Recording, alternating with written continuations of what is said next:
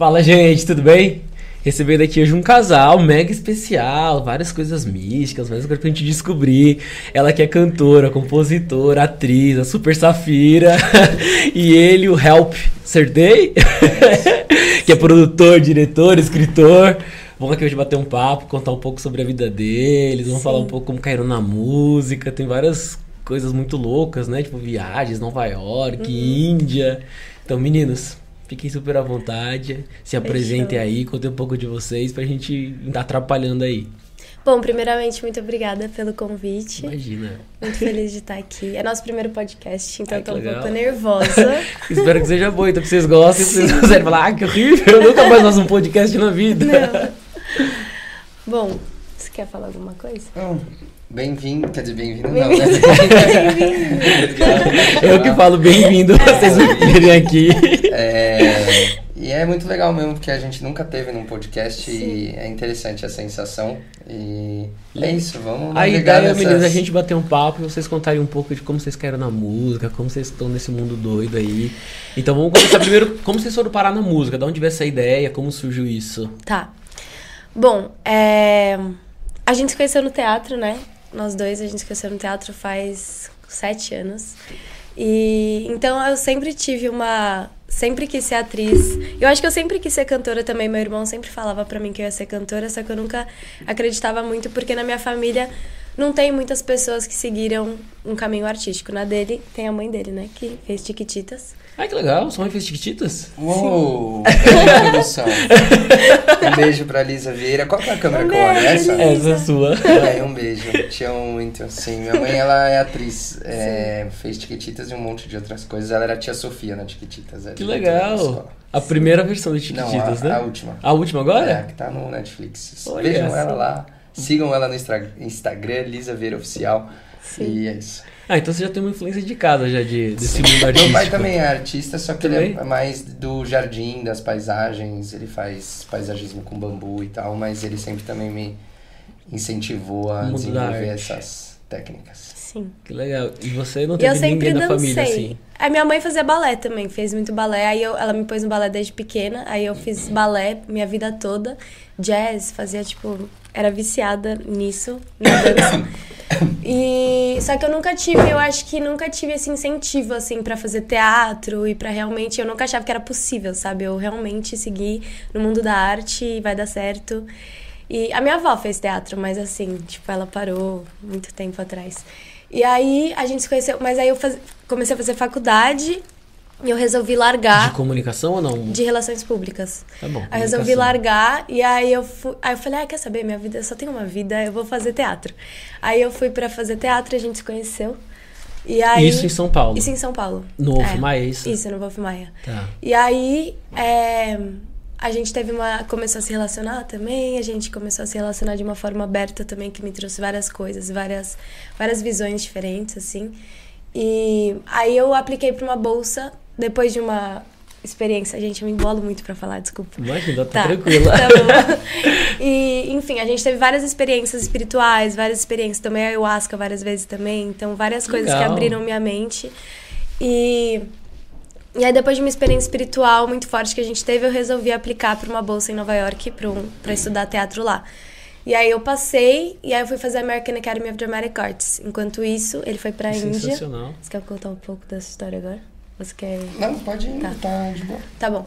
Aí eu fui pra lá, ele foi pra Índia, e aí a gente se encontrou em Nova York depois, que aí eu tava estudando teatro e ele começou a escrever um livro. Ao mesmo tempo, quando você foi pra Nova York, você foi pra Índia. Ele foi pra é isso? Índia. Acelerei tudo. Não, Então é, acho que vou fazer só um parênteses Tá bom, pra, faz. pra unir as coisas. Sim. É, essa, a gente começou a se relacionar, é, eu tenho que falar bem aqui, né? Ou Tanto não faz. precisa. É, a gente começou a se relacionar dessa forma aberta que ela falou e isso realmente... Isso há sete anos atrás, É. logo que vocês começaram. É, e daí isso trouxe a possibilidade de ter navegações diferentes, né? Porque quando você se abre para ter outras pessoas se envolvendo com o casal, você acaba que é, cria novas perspectivas de tudo, assim, da, da sensação de ciúmes, de apego, de liberdade. E isso fez a gente é, querer explorar mais a vida e investigar mais a realidade mesmo, né? Porque a gente vive nela e às vezes a gente investiga pouco ela. E daí ela decidiu fazer essa investigação através de se afundar mais ainda no teatro. E eu fui para a Índia para é, ir atrás de ancestralidades espirituais que pudessem me trazer informações que me liberassem assim para criar, porque eu falei, meu, é muito absurdo o que a gente tá vendo, tem que ter explicação para isso. E daí quando eu fui para a Índia, eu encontrei muito uma força assim muito sagrada e comecei a mudar um pouco a visão sobre a vida. E quando eu voltei para Nova York e encontrei com ela, eu comecei a escrever esse livro, que é o 97, que é um livro que fala sobre fé. E daí foi isso, assim, da minha é. parte. daí a gente tomou cogumelo. A gente tomou cogumelo. E foi pro Porque lá não, quase não tem árvore, né? Não tem verde, só nos, no, nos parques. Aí a gente ficava nos parques o dia inteiro, que a gente tinha muita saudade do Brasil também, dos nossos amigos, de tudo, do verde, né, que tem aqui. E não em São Paulo, né, tanto, mas enfim. E aí, é, aí um dia a gente tomou cogumelo, voltamos, aí eu peguei o violão, já tocava um pouco de violão. E aí eu comecei a cantar, assim, uma música, comecei a fazer na hora, e ele perguntou, nossa, que música linda, tipo, de quem é essa música? Eu falei, sei lá, comecei a criar. É. Aí ele, meu Deus, que foda, tipo, você tem que fazer mais isso. Ele me incentivou muito, assim, em acreditar em mim e na minha voz, porque eu achava que eu não queria cantar e só cantar a música dos outros. Eu falava, tá, se eu for cantar, eu quero cantar o que eu quero falar, sabe? E e eu não fazia aula de canto também, minha voz era muito diferente, eu não tinha uma segurança assim com a minha voz. Mas aí a gente começou nesse mundo, a gente começou a compor, aí a gente voltou pro Brasil, aí a gente produziu nossas primeiras músicas com o, o primeiro contato nosso, assim, do Brasil que acreditou na gente também, né? Foi o Mimi, é, O Rafael Mimi, que ele também que ele, tocou ele, no... É, ele tocou numa banda com o meu irmão quando era moleque, que chamava Dossier. E daí depois ele tocou com a NX0, enfim, ele teve vários projetos. Ele é um puta compositor Sim. também. E daí ele acreditou, é, ele acreditou bastante no nosso projeto. Era o começo da pandemia, quando a gente voltou. Sim. E daí a gente Ah, vocês voltaram de Nova York no começo da pandemia? É. Ou seja, a Sim. música tava parada, só tava realmente tudo parado. Mas foi é. ótimo pro, pro estágio que a gente tava, Sim, que era pra de estruturar. começar a entender como funciona. Porque quando você entra no mundo musical, você acha que é uma coisa e depois você vai ver que, meu, é muito mais complexo é. e exige diversas capacidades que você ainda não tem, tanto Sim. de relação quanto realmente de produção, que você entende que é várias camadas para uma música ficar pronta, envolve várias vidas e todo esse networking e rede que você começa a construir, acho que isso é o mais difícil que a não, gente... Você entra no mundo da música achando, né, que você vai bombar, você vai lançar a primeira, caralho, vai estourar. Não, não é, é. assim. Você Até cai na lançar real. é difícil, é, né? Sim, é tudo muito difícil. da brincadeira. É. Mas uma coisa que ela não mencionou, que eu acho que é legal de comentar, é que toda a nossa relação, na verdade, parece que foi é, com esse propósito, assim, porque a primeira vez que a gente se viu no. A gente se viu no teatro, teve trocas normais de sala, daí teve uma viagem que foi pro sítio do Gustavo, Rezende, que era um cantor, inclusive, Rezende. Te amo. É, ele também mandava muito. E Sim. ele já tinha mais presença de palco, tudo. A gente foi pro sítio dele e começou uma roda de violão. E ela sentadinha ali, quietinha, olhando, e eu sentei do lado dela. Vi que ela, tipo, sabe que você vê que a pessoa quer cantar, mas se intimida. Daí eu fiquei, canta dela? Você nem me conhece? Eu falei, mas eu sei que você sabe cantar. Dela, como que você sabe que eu sei cantar? Eu falei, você sabe cantar. Daí ela não queria cantar. Eu falei, mano, você Tinha muita vergonha, muita vergonha. E daí quando a gente saiu a primeira vez e meio que foi tomar banho junto, ela começou a murmurar, assim, uma música. E daí eu falei, caramba, isso foi muito mágico. Porque ele tava triste, também tinha é, isso, né? Daí eu falei, mano, essa música que você tá murmurando é muito linda. Daí ela começou a a perceber que ela tinha uma voz assim, e eu comecei a falar, mano, você tem que ir além. Daí a gente, isso passou mó tempo, daí aconteceu tudo, né, Índia, Nova York, não sei o quê, e daí começou a composição. Mas é doido que todos os, os dias mais importantes da nossa relação tem essa, essa parada envolvida de, tipo, música e voz e incentivar, sabe? Então uhum. parece que meio que tinha esse propósito desde o começo, assim. Uhum. E daí quando vocês decidiram a música em Nova York, foi quando vocês decidiram voltar? É, na verdade, foram vários fatores, assim, né? Que fizeram a gente voltar. É. é. Ela tava fazendo esse teatro, né? É. E no Wolf tinha um professor que eu também quero mandar um abraço, Jair. Jair, te amo, Jair. Jair é foda. quero dar um abraço pra todo Puta mundo. de um diretor, Ele é desenha é muito as, as cenas. E ela manda muito, ela atua muito bem. E lá em Nova York, quando eu fui ver a peça, que levou, sei lá, seis meses para eles produzirem uma peça lá é, daí quando apresentou, a, a, teve a apresentação final, foi meio que, tipo, sei lá, parecia que tinha regredido, assim, Eu sabe? acho que a escola não era tão desafiadora e tão wow quanto eu achei que ela ia ser, sabe? Os alunos tavam, não eram tão. Não quero falar que eles não eram bons, mas tipo. Eu não, é sei. que era, era como se fosse um. in- Muito mais. é, Ela se vende como uma escola que já é bem profissional. Sim, é quando a gente profissionais, fala mas escola, ela era muito mais iniciante, assim. E daí eu Tá. falei, Sim. pô, né, a gente tá em Nova York, é, né? Sei lá, você tem certeza que é isso que você que vai? Porque aqui ainda vai levar um tempão. Suas músicas são foda. Ela falou, é, eu também não sei. Daí começou a nascer a dúvida se a gente continuava em Nova York. É. E ele se- sempre falava, antes, de- antes da pandemia, ele ficava, nossa, vai acontecer uma coisa que vai fechar os aeroportos. Aí eu, para de ser louco, o que, que você tá falando? tá muito louco. E É, ele, não, tenho certeza, ele tava um- sentindo isso. E aí, enfim, foi bom que a gente acabou voltando também antes da pandemia, porque aí fechou a escola, todo mundo começou a ter aula online também. Sim. E aí, sei lá, não vejo muito sentido de fazer teatro online, sabe? Pra mim, eu não vejo sentido, não sei pras outras pessoas. Entendi. É. Tá, aí vocês chegaram no Brasil e como foram esses primeiros passos pra transformar? Quero cantar pra realmente vou entrar no estúdio, realmente vou, vou, vou, vou gravar, vou lançar, vou Não, fazer... lá em Nova York a gente já começou a levar a sério, assim, Sim. tipo, quando começou a nascer, é, as músicas eram mais focadas numa mensagem bem espiritual, menos pop. Tá. E Que hoje é a pegada de vocês, né? Uma coisa bem mais pop rock, uma coisa mais... É, Mas se você pega as, as músicas de hoje, elas trazem a espiritualidade é, de uma forma um pouco mais popular mesmo, mas Sim, ela mais não sutil. deixa de conectar com, com o alto. sim, sim. As músicas são sempre trazendo essas mesmas mensagens, mas a gente começou a entender que precisava traduzir um pouco mais pro, pro linguajar é, do dia a dia e não tanto ficar nessa. E daí lá na, em Nova York a gente é, criou o nome, era Safira e o Menino na época. A gente, eu queria ser DJ e ela cantar, então não era ainda para ser rock. Sim. Daí a gente começou a desenvolver e a gente viu que, putz, a É. nossa inteligência naquele ramo era muito pequena ainda. Uhum. A gente ia precisar de ajuda. E em Nova York, essa ajuda ia custar caro. Sim. Então a gente falou, vamos voltar pro Brasil, que a gente conhece as pessoas e a gente começa a tentar construir E isso. o mundo da música é muito. dá pra você fazer muita coisa, né? Tipo, você vai criar uma melodia, dá pra você fazer um sertanejo, dá pra você fazer um. Então você vai, tem muitas vertentes que dá pra você seguir. E a gente tava se encontrando, assim, encontrando que som que eu quero fazer, que som que eu quero cantar, sabe? E eu acho que as primeiras músicas que a gente lançou também foram muito um experimento, sabe? Do que, que eu posso fazer. Nossa, eu posso ir pra cá, eu posso ir pra lá. E aí depois se você ouve as três, as quatro, né? Cada uma vai pra um lugar, assim Tá. que é muito experimento. E aí a gente decidiu bater o martelo no pop rock. É... é, como é que foi mesmo? Foi aqui, né? Que a gente teve que bater esse martelo. Sim. É. Eu tive, eu gostava muito de Avril Lavigne quando eu era é, cri- é, criança, adolescente, né? Green Day, tipo, várias coisas assim. E É, eu também eu comecei a tocar violão e guitarra tocando Blink. E daí a gente Ah, teve um. Tem essa É, pegada teve um rock. dia que a gente tava meio mal, assim, da relação, inclusive envolvendo o lance do aberto, tentando entender os desejos e as trocas e tal. E daí a gente decidiu subir no telhado do prédio e ficar lá vendo o sol e compor. E daí eu comecei a tocar Demet do Blink na, no violão. E daí ela começou a fazer uma letra em cima, e daí ficou muito foda. Eu falei, mano, é muito mais isso. Acho que vai ficar muito da hora. sim. Daí ela viajou, você foi pro Coachella. Aí eu fui pro Coachella, consegui ir lá ir, aí eu acampei, aí eu fiz uma viagem de autoconhecimento e várias coisas, acampei no deserto. Que legal. Eu nem sabia montar barraca direito, mas aprendi. Isso foi sozinha? Fui sozinha, sim. Enfim. Corajosa. É, aí eu li livros espirituais no deserto e tava, uau, tô conectada comigo mesma.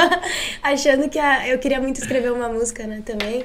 E não saía música nenhuma, não saía. Enfim, fui pro Coachella, acabei vindo, vendo Måneskin, sabe? Sabe aquela Não. banda italiana? Não. Måneskin, depois você pesquisa. Tá. Maneskin, sei lá. E eles são muito, muito incríveis. É uma banda italiana que tá super em alta, assim. Eles estão trazendo rock de volta. Tá. E, enfim.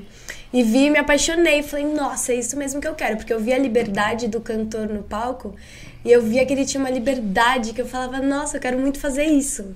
E aí foi muito que eu trouxe comigo, assim. Aí no, no avião de volta eu comecei a escrever A Quem Vai Salvar Meu Mundo, que é uma música que a gente acabou de lançar agora, inclusive. Tá no nosso EP Super Lua, que a gente acabou de lançar.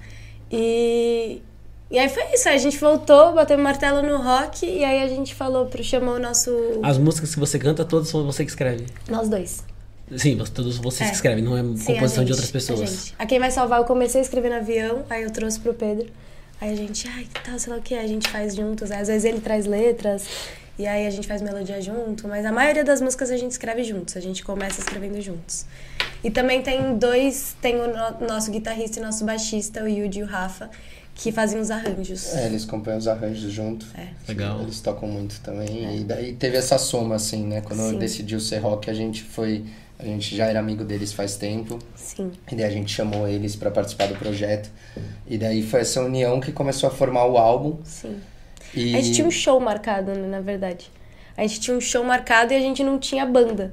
E aí a gente virou pro, pro era o nosso stylist no, né, na nos época. clipes nos das, clipes. das músicas anteriores. É, só que ele era muito amigo do P, né? De muito tempo atrás. E aí, enfim, acabei conhecendo ele, ele virou stylist. E aí a gente falou, meu, a gente tem um show, a gente não tem banda. Ele falou, eu conheço mais- o melhor baixista, que era o, é o Rafa, que mora com ele, né? E aí a gente falou, tá. E aí ele falou, eu toco guitarra também. Aí eu, desde quando você toca guitarra? Nem sabia disso. Mas aí, enfim, casou tudo. Foi casando, foi indo. E deu salvou. É. E aí a gente compôs o álbum. Que legal. É. Cê- tem agora um lançamento, são 11 faixas, é isso? Sim, o nosso álbum Cometa são 11 faixas e a gente vai lançar em outubro. Mas agora a gente acabou de lançar nosso EP chamado Super Lua, que tem três músicas dessa três Faixas dessas 11. dessas 11. Calma, isso só pra eu entender. Então vocês já lançaram três faixas. Quatro. Que- Lançou a primeira que chama Cometa também. Ok. E daí foi o primeiro single, daí agora lançou mais três. Todas essas, a gente, essas quatro a gente encontra na, já, No Spotify. Spotify, Pode ir todas lá. plataformas. Maravilha. E agora vem o lançamento das outras pra completar 11 pra É, lançar, e no fim de o outubro álbum. lança o álbum completo, mas antes de outubro ainda lança a Me Sinto Só em setembro, que vai carregar esse single, ele vai carregar essa mensagem do, da depressão, da ansiedade, vai trabalhar esse tema. E então, é, setembro, meio de setembro, acho que lança esse single. Que tem referência com Setembro Amarelo, né? Isso, que é o setembro para representar o setembro amarelo. E daí, é, outubro, lança o álbum completo. Que inclusive também foi produzido pelo Arthur Jolie. Sim. Um abraço pro Eli, Jolie. te amo. É, que é uma história legal também, porque é, tudo, desde que a gente criou a Safira é, lá em Nova York, que surgiu o nome e, e esse propósito começou a ganhar força dentro de nós dois, é, foi sempre acontecendo de uma forma muito mágica, assim, tipo, a gente tinha muita dúvida, né? A gente vai, eu sou formado em design e estava escrevendo livro e tinha meus projetos, e ela também tinha as ideias dela de estar ali fazendo teatro, ela tinha um foco muito maior de ir pro cinema é, americano e tal. É, e daí quando apareceu esse propósito, ele mexeu muito com a nossa base, assim, né? Tipo, putz, será que a gente larga tudo? Porque a gente viu que para realizar isso, a gente ia ter que dedicar 100% da nossa energia nisso. E a gente ia, putz, mas como é que a gente vai ganhar dinheiro? Como é que a gente vai é, produzir tudo isso? A gente não conhece nada da música.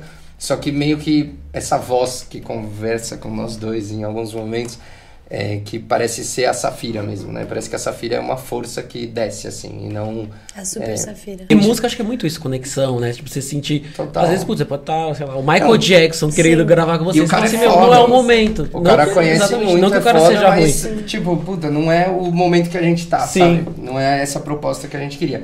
E teve um dia que eu, puta, eu juntei dinheiro mó cota pra comprar o PlayStation 5, que eu sou viciado em jogar jogo e FIFA principalmente. e daí eu ainda pedi dinheiro emprestado pra ela um pouco pra completar, porque eu vi que um cara tava vendendo. Eu segui esse Arthur Jolie, que era um, ele desenvolvia sintetizadores e tal, nerd louco. E ele trabalhou na MTV Mocota. E eu gostava muito da, da persona, assim. E já tínhamos mandado pra ele que a gente queria produzir o álbum. E, mas ele falou, puta, tô sem tempo, pandemia e tal. Aí ele tava vendendo Playstation, eu falei, vou comprar. Mandei, fiz o Pix, fui buscar. Cheguei lá com meu amigo, a gente já tinha preparado o apartamento pra ficar jogando FIFA. Chega lá, era golpe. Não Puh. existia o...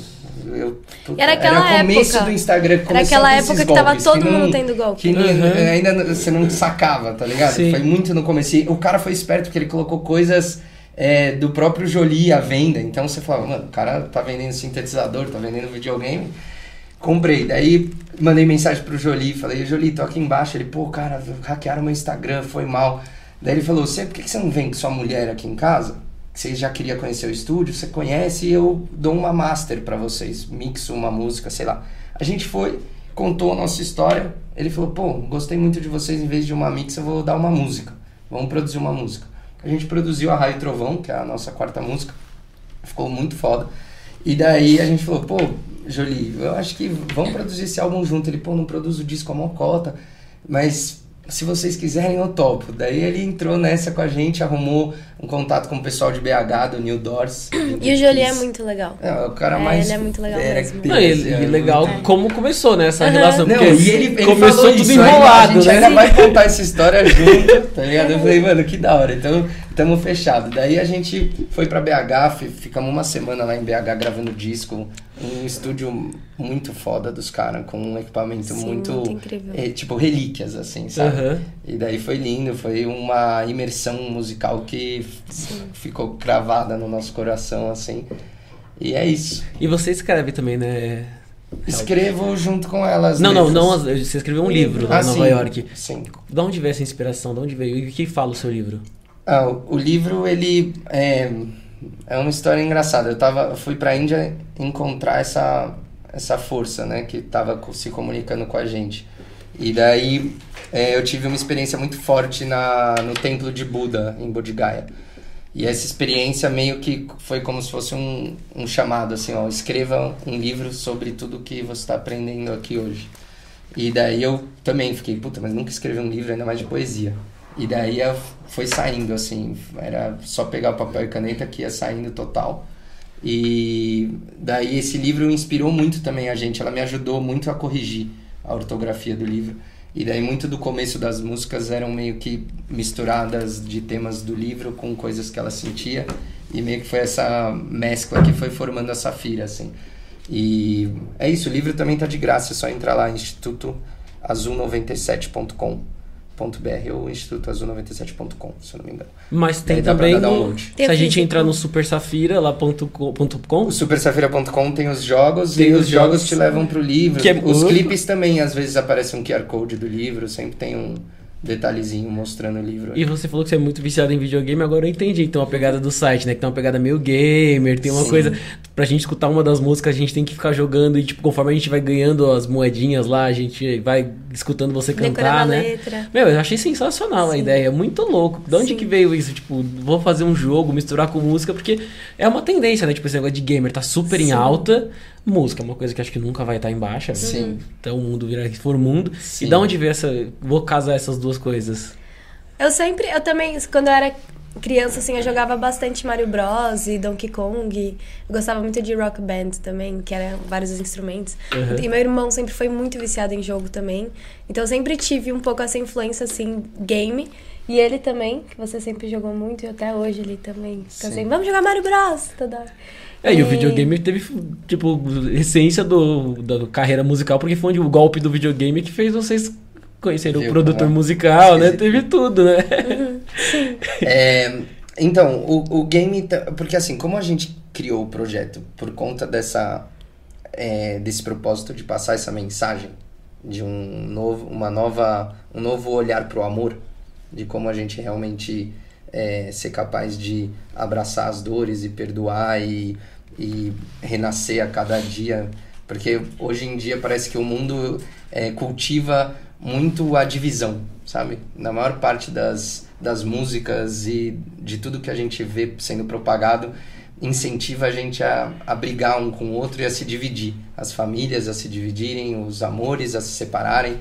Então, a gente teve uma. Essa força veio muito dizendo que a gente precisava propagar a união. Então, ela fez com que a gente se desdobrasse para pensar várias formas e várias mídias para que a mensagem chegasse. Então, pô, a gente não vamos fazer só música, vamos fazer livro, vamos fazer gibi, vamos fazer desenho animado, vamos fazer game. Então, tudo isso está se desdobrando aqui. Para fazer um game um gibi precisa de muito mais gente. Então, isso ainda não aconteceu, mas está para acontecer. Legal. A gente, o game, ele veio para ser uma outra forma das pessoas se relacionarem com a mensagem. Porque a gente quer que as pessoas prestem atenção no que a letra está dizendo. A gente quer que elas entendam a mensagem mais profunda que tem por trás. E foi muito legal, porque o primeiro game da Tudo, a gente desenvolveu e lançou o torneio no Instagram, né? E pagou ali um tanto para divulgar. E daí teve esse menino que é o Paulo, abraço Paulo, é, que começou a jogar o jogo e ele começou a bater recorde do game e, e bateu o meu recorde que eu que desenvolvi o jogo. Eu falei, mano, como que esse cara bateu o número de pontos que eu fiz? Daí a gente achou que ele tinha hackeado o jogo. Daí eu fui atrás tal, e não, o moleque, tipo, tinha descoberto falhas no jogo onde ele passava e ganhava dobro de ponto. E ele tinha, porque quando você bate o recorde, você entra numa sala azul que tem o livro. E ele tinha lido o livro inteiro, tá ligado? E daí isso foi muito foda, porque ele falou, meu, meu pai, ele tinha 16 anos, acho que na época. Daí a gente falou, vai ter o torneio físico aqui, que é presencial, Uhum. é, e quem ganhar vai ganhar o Playstation, você tem que vir. Daí o pai dele falou, nem pensar, vão roubar seu órgão lá em São Paulo. Daí a gente falou, meu, então vem você e seu pai, a gente dá um jeito dos dois virem e você participa. E a gente fez um fliperama, né, pro dia do torneio. E daí chegou o menino, deu um pau em todo mundo que tava no torneio, ganhou o Playstation, ele não tinha nem televisão, daí um cara do, do bar lá do Guela deu uma TV pro menino, o pai dele saiu chorando, né, o Flavião, um abraço Flavião, É, o pai dele saiu chorando, falando, mano, não acredito que isso é real, não sei o que, eu falei, mano, seu filho foi gênio também, né, e daí o moleque ganhou ainda um curso de programação com os programadores que desenvolveram o jogo, Que legal. e agora tá até começando a fazer parte da equipe aí para os próximos. Então isso foi muito legal de ver que, Que a inclusive gente... vai ter um agora, não É, em agosto? Acabamos de lançar o Pescador de Luas. Sim, Podem entrar lá, Pescador. jogar. E o campe- vai ter um campeonato agora, final de agosto, não é? Isso. Sim. E eu mandei bem lá quando eu tava, vocês Sim. estavam lá me mostrando, eu vou me inscrever. Treinem, treinem, joguem que vai ter prêmios bons. Tá bom, agora vamos voltar pra parte meio mística, assim. Tudo tem meio que um sentido na música de você, desde os nomes, né? Com tipo dois Fs, Sim. o help, que é hell, na verdade, ponto. Da onde vem essa pegada mística? O que que representa pra vocês isso? Explica. Eu manjo zero disso, então, quiserem começar do básico, assim. Bom, eu acho que. Na verdade, acho que tudo. A música, a gente faz a música, eu vou falar por mim. Eu faço música e eu tô fazendo isso pra mudar, transformar alguma coisa nas pessoas e pra curar alguma coisa nas pessoas, assim como a música cura coisas em mim. Então, quando eu escrevo música e ponho isso pra fora, eu sou automaticamente curada. Então, já passei por várias situações onde coisas difíceis, muito difíceis aconteceram. E aí eu escrevi música e parece que essa dor aliviou, assim, de alguma forma, eu entendi alguma coisa. Então, é pra isso que eu, que eu tô fazendo isso, assim, sabe? Para as pessoas ouvirem, se identificarem de alguma forma também e alguma coisa nelas se transformar também, sabe? Elas entenderem alguma coisa, sofrer um pouco menos por alguma coisa, entender o sofrimento, né? E então a pegada mística pra mim vem daí, assim, da minha, eu tenho muito uma, uma fé é, em Deus. Tem gente que não, não sei se se identifica com a palavra Deus, mas com o universo. E que tudo acontece por uma razão, que tudo tá para tudo acontece para ensinar a gente. Então, eu é muito isso. Aí, você quer falar mais Não, fala coisa? aí, desenvolve esse cara. E a Safira, acho que ela surgiu assim na minha vida, a Super Safira, pra isso, assim, pra. Porque eu já passei por algumas situações também onde eu tava cantando pra alguém e a pessoa começou a chorar e falar: Meu Deus, meu Deus, meu Deus. E aí eu falei: Caraca, que da hora. Tipo, pra mim não é a minha voz, é como se fosse a voz do universo, sabe? Quando eu tô Uhum. cantando. Então eu sempre peço, antes de gravar uma música, antes de ir pro palco, antes de é, alguma coisa assim, eu sempre peço pra essa força descer em mim, pra eu ser apenas um canal dela. Então, pra mim, a Safira é isso. O Help é uma outra parte disso, né? É. E juntos essa é a nossa missão, né? É. E separado também. Juntos e separados, essa é. É. a missão. É, o Help, é, assim como a Safira, eu também sinto que é uma força, é, mas meio que um espelho antagônico à Safira, tanto que a gente brinca em alguns. No vídeo da. No clipe da Raio Trovão, no final a gente tem uma luta de espada. Inclusive a gente vai fazer um filme agora, né, pro álbum, que a gente quer produzir esse longa. E meio que um, é como se fosse uma força também, mas é, mais caótica. E a, a dela fosse uma força mais ordenada, assim. E daí como se fosse um caos e um amor, assim, que é necessário a criação e a destruição, assim. E daí o Help, ele, ele vem para dar colo também para Tem muita gente que passou muitos traumas na infância e que é, tem muita dificuldade de se desvincular desses personagens que foram instalados nela, né? Porque quando a gente passa por traumas muito difíceis, a gente tende a, a repetir esses padrões de comportamento é, conforme a gente vai crescendo. E a gente acaba espelhando aquilo que nos traumatizou e passando a ser o veículo que traumatiza, sabe? Sim. E é muito difícil sair desse, dessa Ciclo. linha de destino.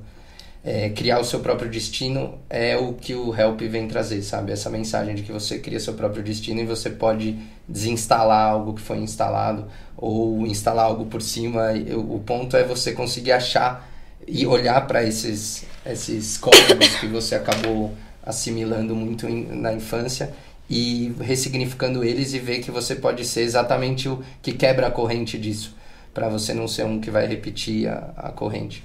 Então o Help ele é meio que esse diabinho é, que percebe que quer se iluminar em vez de seguir é, reinando no inferno, assim. Sim. E a Safira é meio que esse anjo que desce até o É, inferno e que pra- cura- e que cura, inclusive, o, o Help. Tá, e vocês pensaram já em algum momento em desistir da música? Tipo, falar, ah, não, quero passar minha mensagem de outro jeito, não, isso dá muito trabalho, é, não é, tipo... É muito mais perrengue do que Sim. realmente, tipo, por mais É que seja uma É, coisa... É um puta de um trampo. É. Exatamente. Não, eu acho que é muita coisa que você tem que fazer, parece que é um trabalho infinito, né? Aí quando você olha por essa perspectiva, realmente. Hoje você tava falando, não aguento, ele tava falando, não aguento mais fazer peça. Tipo, que, sabe, peça pro Instagram, pra peça pro desdobrar os conteúdos. Criar os conteúdos principais não Clipe, a gente vai- ama meu, fazer Desdobrar clipe. os conteúdos é muito chato. Clipe é muito legal, compor é muito legal, produzir é muito legal, mas aí Show tem é coisas muito chatas. legal. Show é muito legal. Tem coisas chatas. Eu tenho um pouco de dificuldade de divulgar, falar, ai gente, me, me segue lá, sabe essas coisas? Eu É, um o, pouco tudo de que, é, o, dificuldade. o final é legal, né? É. Tipo, o show é legal, a música, Sim. tá- mas todo o trabalho antes, né? Tipo, a produção, Não, mas isso, por aquilo exemplo, a produção é muito legal. O, É. o desenvolvimento é legal. O- na verdade, o marketing é chato. É. Parece que a gente tá numa era que o marketing virou uma coisa, assim, avassaladora. E que se você não faz, você fica numa sombra gigante. Sim. Só que ele acaba consumindo uma energia que não tem muito a ver com a arte. Meio que você tem que se moldar e ficar postando e ficar meio que pentelhando e cutucando. E é uma coisa que você às vezes que não é o que você quer encontrar fazer. a parte comercial dessa sua... Isso é o mais Pra tentar chato. passar a mensagem. É meio foda, né? Porque foda. algum momento vai ter que meio que se vender em algumas Sim. coisas. Você fala assim, É. meu, vou ter que, sei lá, entrar numa Vou ter que ir trend, num vou ter podcast. que. Exatamente, vou ter que participar do podcast. Você vai ter que, sei lá. Obrigado, Ivan. Imagina! Mas, tipo, às vezes, tipo, ah, uma televisão que às vezes, putz, não sei se era o que eu queria, mas às vezes faz parte do trabalho. Não, às Sim. vezes dá um negócio no coração, né? Tipo, caraca, meu, tipo, eu acho que nunca vai dar certo, nada. Mas aí você tem que sair da. Eu, pelo menos, eu não me deixo muito tempo nessa mentalidade, assim, eu. Calma, é meu propósito, eu tô fazendo isso por uma razão, você tem que lembrar disso. E é isso que me faz lembrar, assim, que eu tô no caminho certo. É, eu vi, eu vi recentemente o Mark Zuckerberg lá do Facebook falando, eu nunca tinha visto ele falar na real, e ele falou uma coisa que eu achei muito da hora, eu nem curto muito seguir esses caras, tipo Elon Musk, esses caras, mas eu acho que às vezes eles têm algumas coisas pra realizar umas paradas tão gigantes. E ele falou que é, é muito fácil ter ideias e desenvolver coisas novas, é, só que se você não tem o propósito por trás disso, se não tem realmente algo que você quer implantar no mundo, vai ser muito rápido para você encontrar barreiras e desafios que você não vai ter força para vencer. Você vai falar, puta, é, não, desencana, vamos desencanar. E já teve muitos momentos, inclusive porque a gente é um casal, então se estruturar e criar junto um projeto e decidir É, é tudo junto, leva a gente a ter várias, é, vários ruídos. E já chegou várias vezes em momentos de tipo, meu, a gente vai continuar nisso, porque não deu certo, não tá dando ali. Só que como o propósito é muito forte, sempre a gente consegue olhar para ele e daí vem uma luz muito forte e fala, não para. Sim. E eu acho que essa é o diferencial da- das paradas que vão pra frente e das que não vão. Se você não tem um propósito, é muito rápido para você se sentir fraco e abandonar. Agora, se você tem, você fala, meu, foda-se, pode acontecer o que for. Eu posso ser a última pessoa carregando isso nas costas, mas eu vou carregar. Legal. E daí acho que isso ajuda muito a gente a continuar. Tá, e vocês tocaram no negócio de casal, vocês já estão juntos há sete anos, e vocês são dois, dois garotos ainda, são super novos.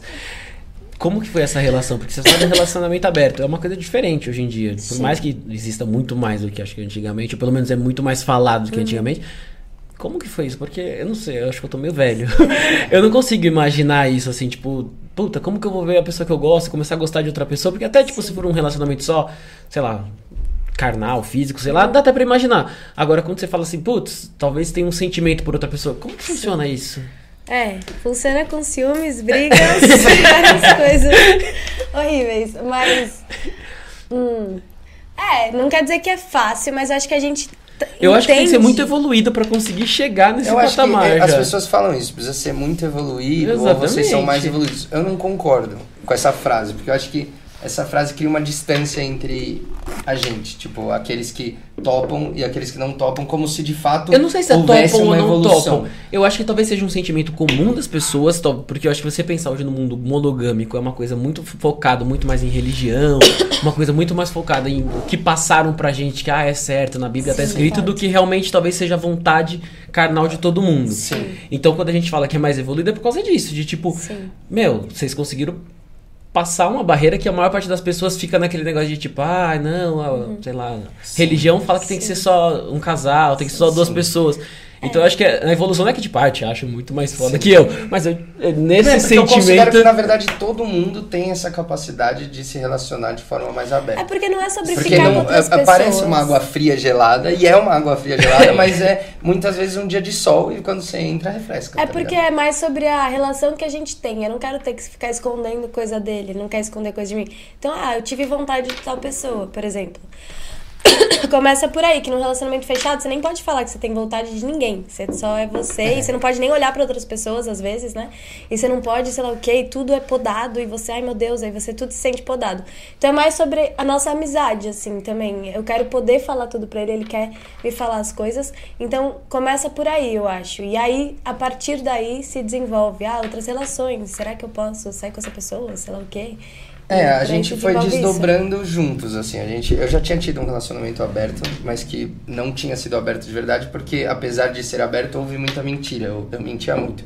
E com ela, realmente a gente falou, vamos fazer um, ter um relacionamento verdadeiro. A gente vai expor as nossas entranhas um pro outro.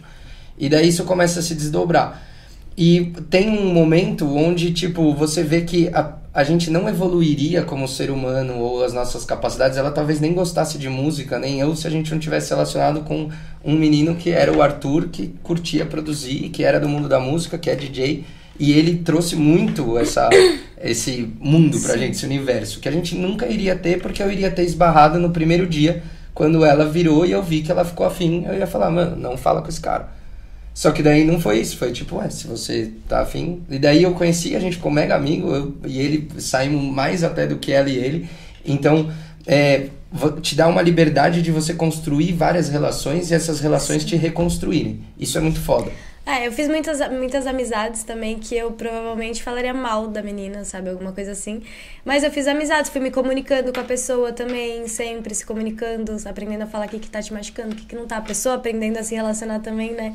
Enfim, é uma loucura. É uma loucura. Tem uma hora que. é, e E realmente. teve algum momento, por exemplo, sei lá, ou que você achou que ele tava gostando mais da outra pessoa, ou ela, e você Eu acho pensou, que ah, teve talvez momentos que... que a gente tinha certeza que um tava gostando, que ela tava gostando mais de outro e eu gostando mais de outra. Sim. E daí a gente teve esse momento de perceber, tipo, até onde dá pra ir sem a gente terminar. É. Porque Tá. a gente tá virando amigo e a gente tá namorando outras pessoas. E daí teve esse resgate também. Então, hoje, principalmente, a gente passou por algumas experiências recentemente que fez a gente ter um novo shift de querer talvez voltar pra monogamia, mas não a monogamia disso de tipo é imposta. Você não Sim. pode fazer isso.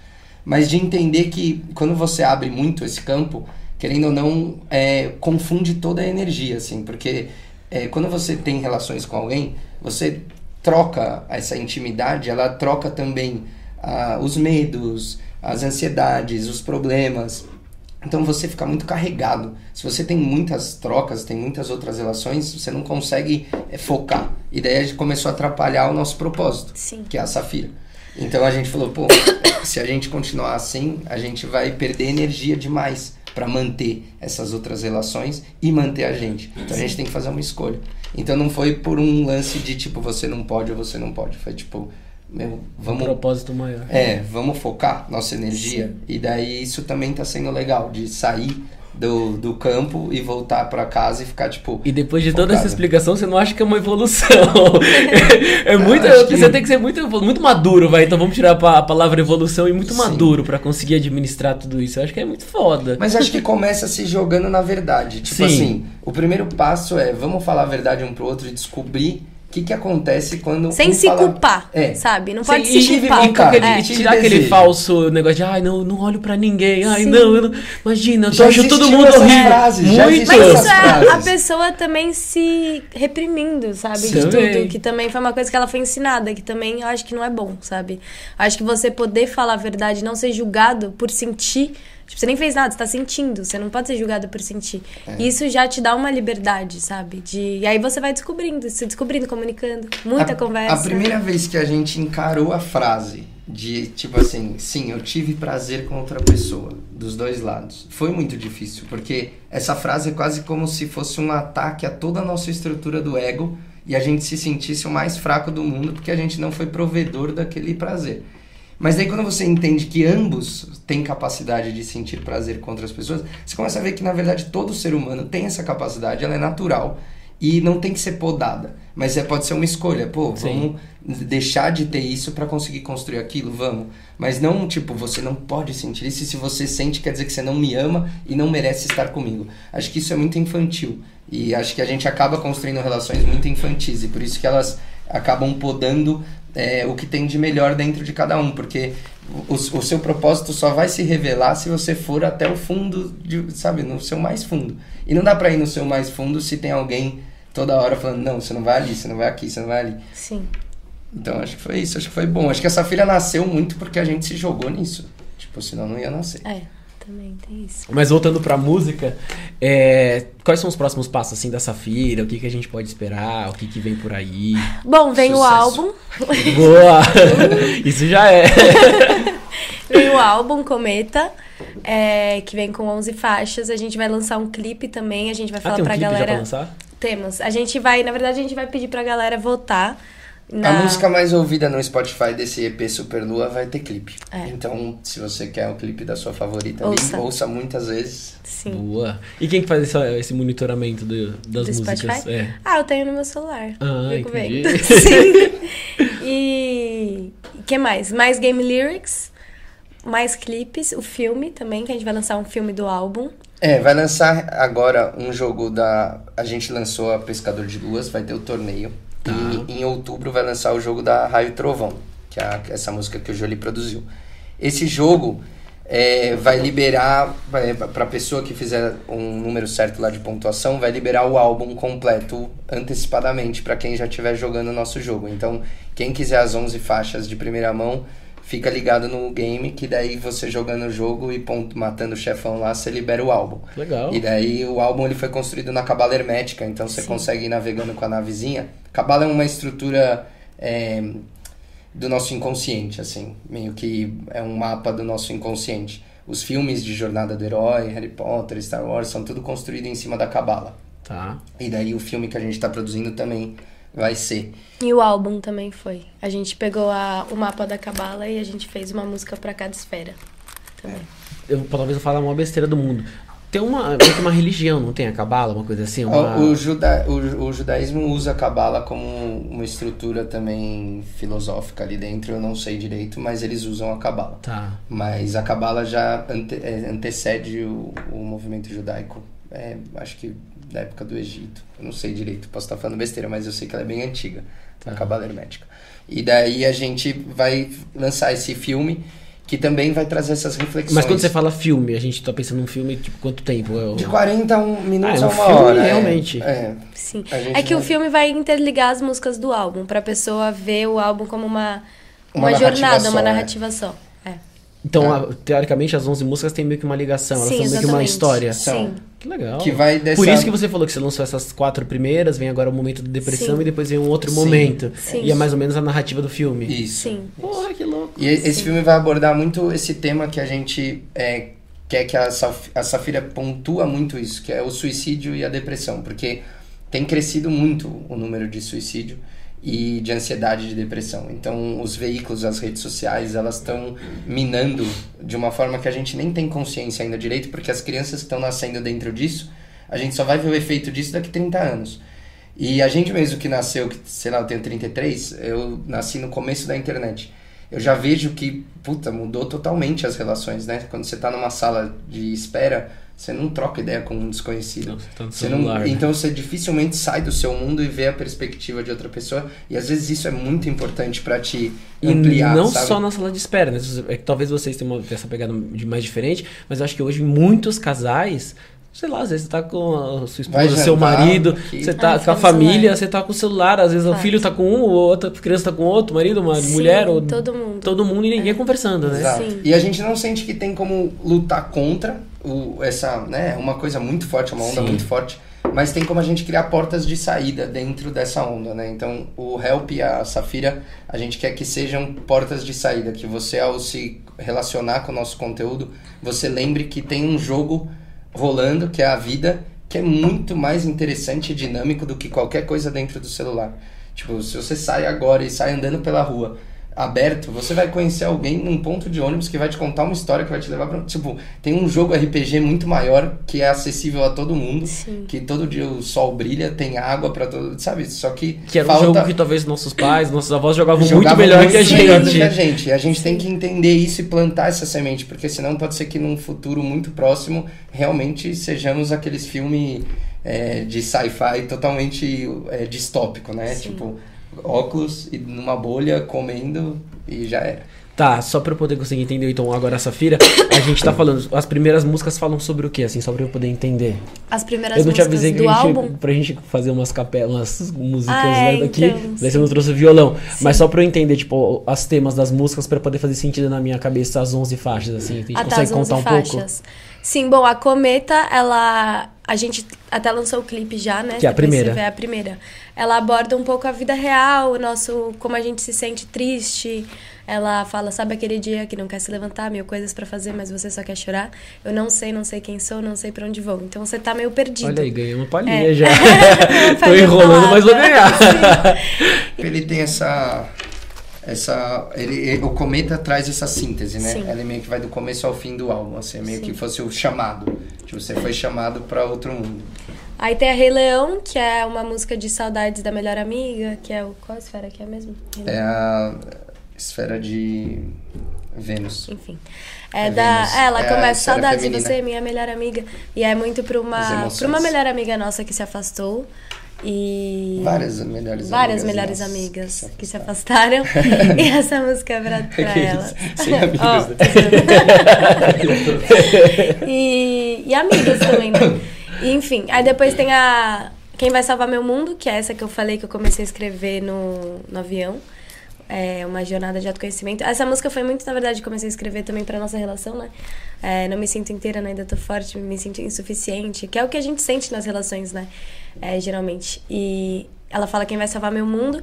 E ela e eu quero dizer também quem vai salvar meu mundo se não for você? Parece que só você consegue salvar meu mundo. Mas na verdade, eu mesma consigo salvar meu próprio mundo, sabe? É, essa, essa música é, É. pra trazer o foco de que a gente não pode depositar no outro essa salvação. Sim. Que é pra Entendi. você descobrir a, A sua nossa força própria sozinho. força. minha- é, é isso que eu fui descobrir. E aí, é, Neon é uma música que a gente. É bem romântica, assim. E ela também pode ser, ser vista como religiosa, assim, um pouco, porque você pode cantar ela pra Deus ou pro seu amor. E eu gosto muito da- disso, assim, quando eu ouço as músicas, eu gosto muito de. Ou eu posso pensar no meu amor ou eu posso pensar em Deus, sabe? Porque esse poder maior também é muito forte, né? Esse amor que a gente sente. E. É, então, daí essa primeira, essa primeira etapa, que é a Cometa e a- as três da Superlua, é meio que essa navegação de entender que é, essas dores podem ser curadas, mas através da sua própria luta com a sua sombra. E essa Neon, ela vem meio que mostrar que pode se ter fé num renascimento das relações, mas contanto que você cruze esse limiar sozinho, sabe? Sim. Daí vai depois- segunda, pra segunda é, etapa do álbum, que daí tem a Daqui até a Eternidade, que é uma música pra ex, Sim. pro ex, Pra, pra ex, pra ex, ex, ex- ex-parceiros, ex- ex-amores. Aí tem a pilota. Quer falar mais da Não, vai. Eternidade? Tem a pilota, que é muito sobre uma força feminina. E sobre. Sobre é, esse, essa força mesmo feminina que cada vez mais cresce, que a gente vê o espaço que as mulheres têm que tomar. E que a gente tem que lutar por isso mesmo. Uhum. E, e depois é qual? É, daí tem a Flores. Pra dizer é, que falei para das dizer flores, que é uma homenagem pra, Pra não dizer que não falei das flores. Para não dizer que não falei das Para flores do que Geraldo Vandré. Tá. Que daí é uma música já pra é, falar da liberdade de amor e de, de expressão, assim, de todas as formas de se relacionar são lindas. e Livres se é pra ser amor, é amor em todos os Independente tipos. da forma. É, é meio que pra ser uma que levanta a bandeira, assim, da, da igualdade em- nessa parte da sexualidade Sim. e disso mesmo, de todas as formas. E daí ela traz meio que isso de é, sermos todos flores, né? Em crescimento. E aí tem a senhora, Não, é da depressão, a Me Sinto Ah, Me Só, Sinto que é Só. o buracão. que é o buraco negro. Um Que a gente, pra chorar, pra pôr tudo pra fora, no fim tem um grito de liberdade, assim, pra tirar todas as dores. Aí tem a senhora, que é uma música que a gente fez também é bem romântica, assim. E a gente fez um pro outro, na verdade, né? É. Pra falar que a gente vai estar sempre um do lado do outro. Que bonito. É, depois que vem essa morte, vem o rena... a, a Me Sinto Só é essa morte, né? Uhum. Morreu. Daí foi até o abismo e morreu pro que era, e daí renasce. E daí esse renascimento, é, mostrando que a fé leva esse renascimento a ainda existir essa união e essa parceria. Seja lá como essa parceria se expresse, que é é uma coisa que a gente também luta muito. Tipo, quando você termina com alguém, ainda que termine a relação, não tem a necessidade desse dos nossos ex-amores se tornarem inimigos nossos na vida. E a gente pode estar sempre junto e Sim. crescer como uma grande família, sabe? Tal. E daí vem as sinais, que é meio que o desapego total, a vivência no presente, e a Azul 97 que finaliza o álbum com uma coroa assim, falando o que é o amor divino. Um amor É o- divino, sim. E a gente mais ou menos falou agora também do roteiro do filme, então, na teoria. É, sim. Esse é o roteiro. Spoiler. É. Legal, velho. Achei sensacional a ideia. E, tipo, deve ter dado um puta trabalho pra você conseguir vincular Sim. o- Um o- puta trabalho. É. as 11 faixas com meio Sim. que o roteiro do filme, ainda Sim. fazer. E vai ser meio que trilhas sonoras também, tipo, não é um É, musical. É, isso. É, É, não, é um não, musical, não. mas vai ser mas meio musical, sim. Tipo, Ah, tem acho que uns momentos que. Não musical no sentido que do nada ela Cantando, começa a cantar, tá. mas a música entra e talvez tenha momentos onde apareça a banda tocando e uma cena lúdica acontecendo, assim, Sim. sabe? Ele vai ser bem lúdico o filme. Não vai ter uma. é, não vai ser tão mundano, vai ser uma coisa mais brisa, como se fosse realmente um ritual de ayahuasca, assim. Sim. Te levando pra vários portais e, e vivendo várias coisas em cima de um prédio. Falando desse negócio, vocês tinham falado antes de um negócio de 22 arcanos. Uhum. O que, que mais ou menos é isso? Porque o, nosso, o primeiro clipe, a primeira música que a gente lançou, a primeira música se chama Tudo. E a gente, pro clipe, a gente usou os 22 arcanos maiores do tarô para representando eu como os 22 arcanos, então vários, várias roupas, vários cenários diferentes para representar os, os, o tarô.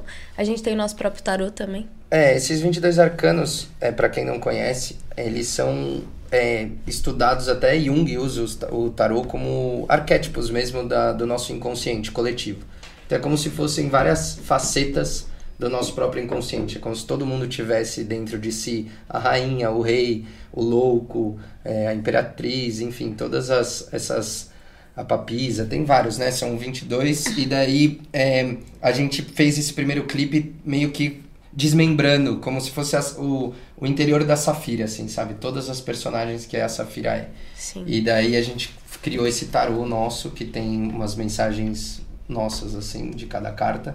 Que dá é o que pra a gente você. interpretou da carta, né? Que não dá pra você ter ainda, mas futuramente vai dar pra ter, porque a gente vai colocar ele à venda já já. Sim. Ó. Legal. E o que mais?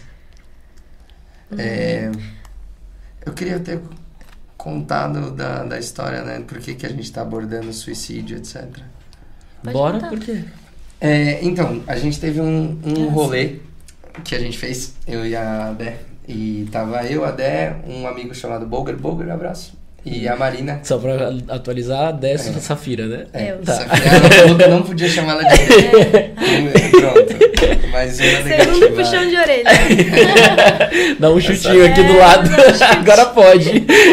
E foi muito louco. A gente foi pra, pra, um, pra uma festa que chama Baile das Marinheiras, que é de umas meninas maravilhosas, que é um baile lésbico em São Paulo. E é uma festa muito animada, muita dança, é muito realmente energética. E a gente tava lá no Fumódromo, foi no Maxud Plaza, no, na cobertura Sim. do Maxud Plaza. E a gente tava Mas já na- tem um tempinho então isso, né? Porque acho que Faz, foi faz. proibido. Acho que foi. Então, faz uns Faz uns cinco, quatro an- anos, cinco cinco anos. A gente tava no dia que foi proibido. Ah, tá. E daí a gente, eu tava lá e tinha aquelas grades de no L ponto que te impede de Sim. ir pro outro lado. E eu fiquei, ah, eu quero ir lá olhar como que é lá de cima, eu amo a altura. E daí a, a Dé e a Marina, a Safira, a Marina, falaram, não, Pê, não viaja, nada a ver, para, segurança vai tirar a gente. Deu, tá, tá bom. Daí fiquei ali olhando, daí uma menina me cutucou assim, eu olhei, ela, você me ajuda a pular? Daí eu falei, sim. Daí eu ajudei ela a passar pela grade, daí ela saiu correndo e pulou. É, foi por isso que foi proibido, né? É. E daí a gente tinha acabado de olhar pra ela. Eu nunca ia imaginar que ela tava pedindo minha ajuda pra isso. Aham. E eu, puta, foi uma coisa muito forte olhar nos olhos dela e ver ela, tipo, ir assim. E daí isso mexeu com a gente de uma forma absurda, assim. Eu lembro que na hora eu comecei a tremer, falei, mano, eu acho que ela se matou. Daí a gente, não, não é possível, não ia ser assim. Daí o segurança foi correndo, olhou lá pra baixo, daí voltou com a cara assim, daí eu falei, meu Deus do céu, ela se matou. Daí eu comecei a meio que tremer e comecei a tentar contar. Daí um cara começou a rir, eu comecei a bater no cara, comecei a ficar nervoso. Daí falei, ó, uma menina se matou. Daí, putz, a onda da, daquilo espalhou pela festa. Todo mundo começou a chorar, ligar pra pai, ligar pra mãe, desculpa, não sei o que. A gente viu o que causou, assim, sabe? Tipo, numa festa. A festa foi pro buraco, as pessoas foram pra um estado muito maluco de se ver, assim, na, na sua frente.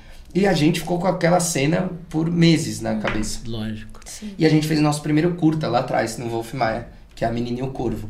Que era uma menina é, que era lésbica, homossexual, que se matava e tal. E a gente começou. Esse curta foi antes ou depois Foi desse antes. antes do Ah, não, episódio? foi não, depois. foi, foi Ah, foi depois. depois. é, esse episódio, episódio. fez a gente. Inclusive, o, o tema do curta era é, comédia. E a gente falou: Meu, a gente não consegue fazer comédia. A gente está tão imerso nessa dor que a gente precisa falar dela. E a gente fez esse Menino e o Corvo lá atrás. Foi a nossa primeira união de trabalho, assim. Sim. Aham. E daí foi quando meio que formou, assim, até a nossa pegada de, meu, vamos fazer filme, vamos fazer coisa. E daí passou todo o tempo, houve a Safira, daí Nova York, Índia, não sei o quê. Daí quando a gente foi pro álbum, qual que vai ser o tema? A gente viu que isso ainda tava na gente e que esse ainda é o nosso foco, é trazer colo e reflexão para que menos pessoas façam isso, porque é, foi muito dolorido ver, daí entrar no Facebook, ver as- os amigos, ver a família, tipo, tudo que aquilo acarretou, sabe?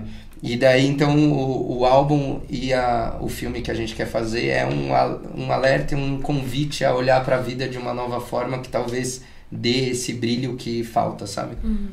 Entendi. E agora faz sentido. Então, as, as- quando você fala que as 11 faixas todas têm um motivo, né? Sim. Essa a gente percebe bem nitidamente que é foda. Eu acho que depressão é um bagulho muito foda, né? Uma coisa que é. E que é- ela é silenciosa, ela é Exatamente, invisível, não as sabe, pessoas não falam direito sobre. Sim. Então, e a gente viu que o, o- às vezes a pessoa não dá tantos indícios. E E, é- às vezes ela, os indícios que ela dá, a gente acha que é um vitimismo, ou que ela tá e daí quando vê e acontece, aí, meu, a célula inteira que envolve aquela pessoa murcha, sabe? Porque daí todo mundo se sente culpado. Sim. Todo mundo pensa, putz, até eu que tava ali, eu falei, meu, como que eu não vi que ela. E eu falei, não, mas. Então, assim, vamos falar mais sobre e vamos trazer luz pra esses sentimentos, sabe? Pra que não, a gente não perca aí muita gente maravilhosa e genial pra uma morte dessa, sabe? É, e eu acho legal a gente trazer, vamos falar que nem você falou, trazer luz pra esse ponto, que você começa a gerar discussão, né? Você começa a falar, meu, puta, talvez Ninguém tenha alguém. sobre, Exatamente, pouca talvez tenha alguém na sua falar casa, talvez Sim, tenha alguém muito total. pra um amigo, que às vezes, puta, não custa nada, você, puta, vai, desabafa, É. vambora, vamos, vamos E conversar. também traz um ponto pra gente também sempre lembrar de tratar com gentileza todo mundo, sabe? Porque eu acho que a gente, às vezes, mesmo assim, rapidamente, sabe? Eu acho que a gente sempre tem que tratar com gentileza, porque a gente nunca sabe o que a pessoa tá passando por, sabe? Sim. Então a gente sempre tem que ter esse olhar também. Às vezes é um, um você tá bem, bem, tipo, do fundo do coração você tá bem. A É, precisa de alguma coisa? desabafa e aquela energia sai. Porque às vezes eu acho que é um momento que tudo se mistura. Eu comecei a estudar umas teses de suicídio e é muito louco que ninguém consegue entender direito o que, que acontece naquele momento. Porque às vezes não é planejado, mas muitas vezes não. É uma coisa que às vezes vem à vontade, mas a pessoa desvia. E daí do nada, quando, quando vários dominós se encaixam, tu, tu, tu, tu, a pessoa vai e se mata. Então precisa realmente olhar com muita delicadeza para antecipar isso e conseguir resgatar antes que isso aconteça, sabe? E tirar esse pensamento de é frescura, né? Tipo, Sim, não é frescura, não é. sim. Vezes é uma coisa séria, uma coisa. Muitas pessoas falam que é o mal do século, né? Depressão. Sim. então é uma Sim. coisa que. E talvez com esse negócio de internet, um lance que mudou muito. Tipo, antigamente, sei lá, na minha época não tinha internet. Então você era obrigado a ir pra rua, você era Sim. obrigado a andar de bicicleta, Sim, você era total. obrigado Não, pra e fazer agora e a comparação ficou muito grande, né? Porque É, o- muito, o, muito. Instagram e o TikTok ele é- são ferramentas de autocomparação. Toda Você hora. passa o dia inteiro se comparando. E querendo Sim. coisas. E... E daí isso pode e se gerar uma comparando com o incomparável, né? Porque às É. vezes é um filtro, é um momento que, tipo, puta, eu não vou postar quando eu tô aqui lascado, me matando de trabalhar na gráfica, Exato. tudo Sim. sujo, Sim. rodando o CD lá lascado. Eu vou postar quando eu tô bonitinho, nem vou Sim. fazendo podcast, que eu vou arrumadinho. Total. Então é, é, é é comparar o com o incomparável, né? Sim, você, não, total. você não vê os perrengues. É, ó. nenhuma vida é perfeita. E uma coisa louca no estudo que eu fiz da, de- do suicídio, antes eram cartas que se escrevia, né? E agora são posts de Instagram ou de Facebook. As pessoas que vão se matar, os jovens, eles fazem um post de despedida. Então é louco que até esse momento tão íntimo agora é feito nesse, nessa rede. E daí uma coisa que se percebe é que é, tem uma frase do, da, da tese que é muito boa. Se a pessoa escreve e tenta explicar e tenta ou pedir desculpa ou culpar alguém e pelo ato que ela vai fazer, quer dizer que ela quer estar viva. Porque se ela tá, a única coisa que ela prefere trocar é que é doido porque eu lembro que eu li o texto da menina e era muito forte. Ah, você chegou a ler o texto da menina? Não dessa, eu li os te- nessa tese tem alguns Ah, tá. algumas postagens e é meio que um grito assim, eu troco a minha vida, mas pelo amor de Deus, escutem a minha versão da história, tá ligado? Porque é, a pessoa abdica da vida para que ouçam o que ela quer falar. É meio que isso que, o, que a tese fala. Então é uma vontade de viver, não é uma vontade de se matar. É uma vontade de ser ouvido, não uma vontade de se apagar. Sim. Entendeu? Então, é- será que eu consigo, através da minha morte, trazer um brilho, uma atenção para o que tá doendo?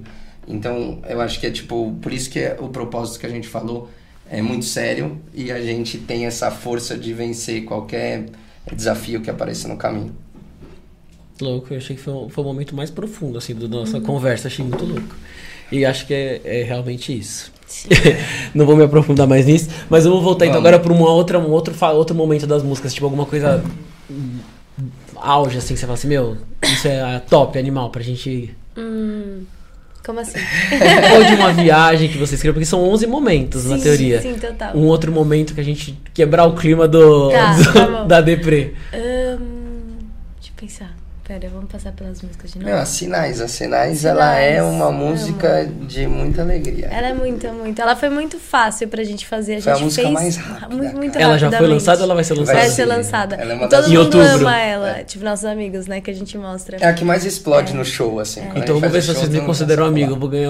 Vou falar um Vamos pouco pro sobre show. ela. Você é amigo. Fala, vamos falar sobre ela pra gente compartilhar ela. Vamos. Ela é muito sobre uma positividade, sobre você entender que tá tudo bem, que você tem que sentir o vento, que você tem que sentir o presente, que você tem que olhar no olho das pessoas, que assim você vai se sentir preenchido e vai se sentir bem, é sobre uma leveza. Faz uma palhinha aí. Canta. Ela, vou tá cantar. E eu nem paguei pra ele pra pedir, olha aí. Eu nem chutei aqui embaixo da mesa. Tá, será que eu canto o refrão? Não, Tá vai desse começo. Cantar até o refrão, então. Boa. Não importa quanto tento, tento te encontrar. O amor vem com o tempo, não escolho como vai chegar. E tudo que passou, passou. E já sei que nossos caminhos vão se cruzar. Quando o mundo me mostrou as mil formas do amor, eu entendi que é na calma que ele se revela. Aquele quadro que pintou todas as flores que deixou, o beijo que faltou, já não me pesam mais. Vai, continua. Não me pesam mais, nananana, não me pesam mais. Que alívio é sentir o agora e o aqui.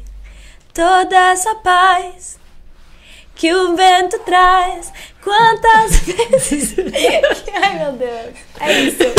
Nossa, sensacional, gente. E parabéns. É. Cam- Meninos. É difícil. É. Olha, pra quem, aqui até. Eu, pra quem que eu olho? Pra câmera, Pra pra, você, pra borboleta? pra quem falou antes de começar que não ia rolar a capela, olha aí. É. Meninos, estamos chegando no finalzinho. É. Eu ia fazer um pedido. Eu acho que foi muito legal o nosso podcast. Se eu posso colocar, eu vou de vez colocar agora, ia colocar ele no dia 1 de setembro, que eu acho que faz muito sentido. Tipo, Pode ser. o que a gente Fica discutiu vontade, hoje. sim. E eu acho que. também faz mais sentido. Sim, E te- tem essa pegada Então, de já que vai ser fica uma, uma reflexão setembro, da, sobre a depressão, setembro amarelo, Uhum. tudo fica meio que tipo um. Sim. Então fica aí o convite pra quem tá assistindo a gente, vai e ver a nossa nova música que tá sendo lançada Me hoje, Sinto Só. Me Sinto Só. Em todas as plataformas. Reflita sobre o tema, é, também procure ajuda e procure é, vá atrás de ajuda mesmo, sem vergonha, sem medo, se você está se sentindo muito é, mal, sozinho, com ansiedade, não deixa isso te tomar, acorda, sai da cama e vai atrás que com certeza você vai encontrar pessoas maravilhosas no caminho que vão te dar a palavra certa. É, E eu espero que essa música cure alguma coisa em você, É. se você estiver triste. E é isso. é Boa, isso. e eu vou deixar na legenda do, do vídeo, que daí já vai ter lançado, o linkzinho pra cair na música. Fechou. E eu vou ver se tem algum. Deve ter alguns sites também de ajuda, de não sei o que lá. Sim. Tem Também o a gente- CVV, por favor, é, também procurem o CVV, que é um projeto maravilhoso que cuida, que é Centro de Valorização à Vida. É um telefone que é 24 horas, toda vez que você estiver num momento muito ruim, você pode ligar que vai atender alguém que vai te ajudar ali a, a curar o momento de dor. Boa. Meu, foi um prazerzaço Prazer conversar com vocês, também. adorei. Eu adorei também. Uma vibe sensacional. Nunca tínhamos feito podcast. Olha aí. Legal, legal, Espero que o primeiro tenha sido bom. maravilhoso. Vocês estão super convidados. O dia que vocês É, quiserem voltar, obrigada. forem lançar a segunda etapa do A gente projeto. nunca vai esquecer do primeiro. Boa, tá sabe, vendo? né? O primeiro marca, ainda bem que foi bom. Fiquem super à vontade de voltar, que vocês querem voltar ainda em outubro, que é quando vocês lançam a segunda Ah, parte, não é isso? legal. Por favor, Pode ser. vamos. Estão super Sim. Temos convidados. uma segunda conversa. então. Boa! Sim. E meninos, brigadão, quiserem deixar Obrigada uma mensagem final, fiquem super à vontade. Mensagem final. Ai, meu Deus, ai, meu Deus. Como que a galera te Não encontra? cutuca ela, cutuca ela que ela fala. Gente, sigam lá, arroba Super Safira com dois Fs no Instagram. Ajuda muita gente, curte, compartilha com seus amigos. É, que mais? Aquela parte chata que eu não sei fazer. Então, Deixa o like. deixa o like, se inscreve no canal. jogos no Ai, supersafira.com. segue no Spotify, que seguir no Spotify também é importante. Jogue os jogos. pré-save. Pré-save. É, vamos crescer essa família Super Safira que vem aí com força pra levar amor pra todo mundo do Brasil e pra todo mundo da Terra. É nóis. isso. Muitos beijos. Obrigada. Galera que acompanhou também, brigadão. Até aí, gente. Valeu.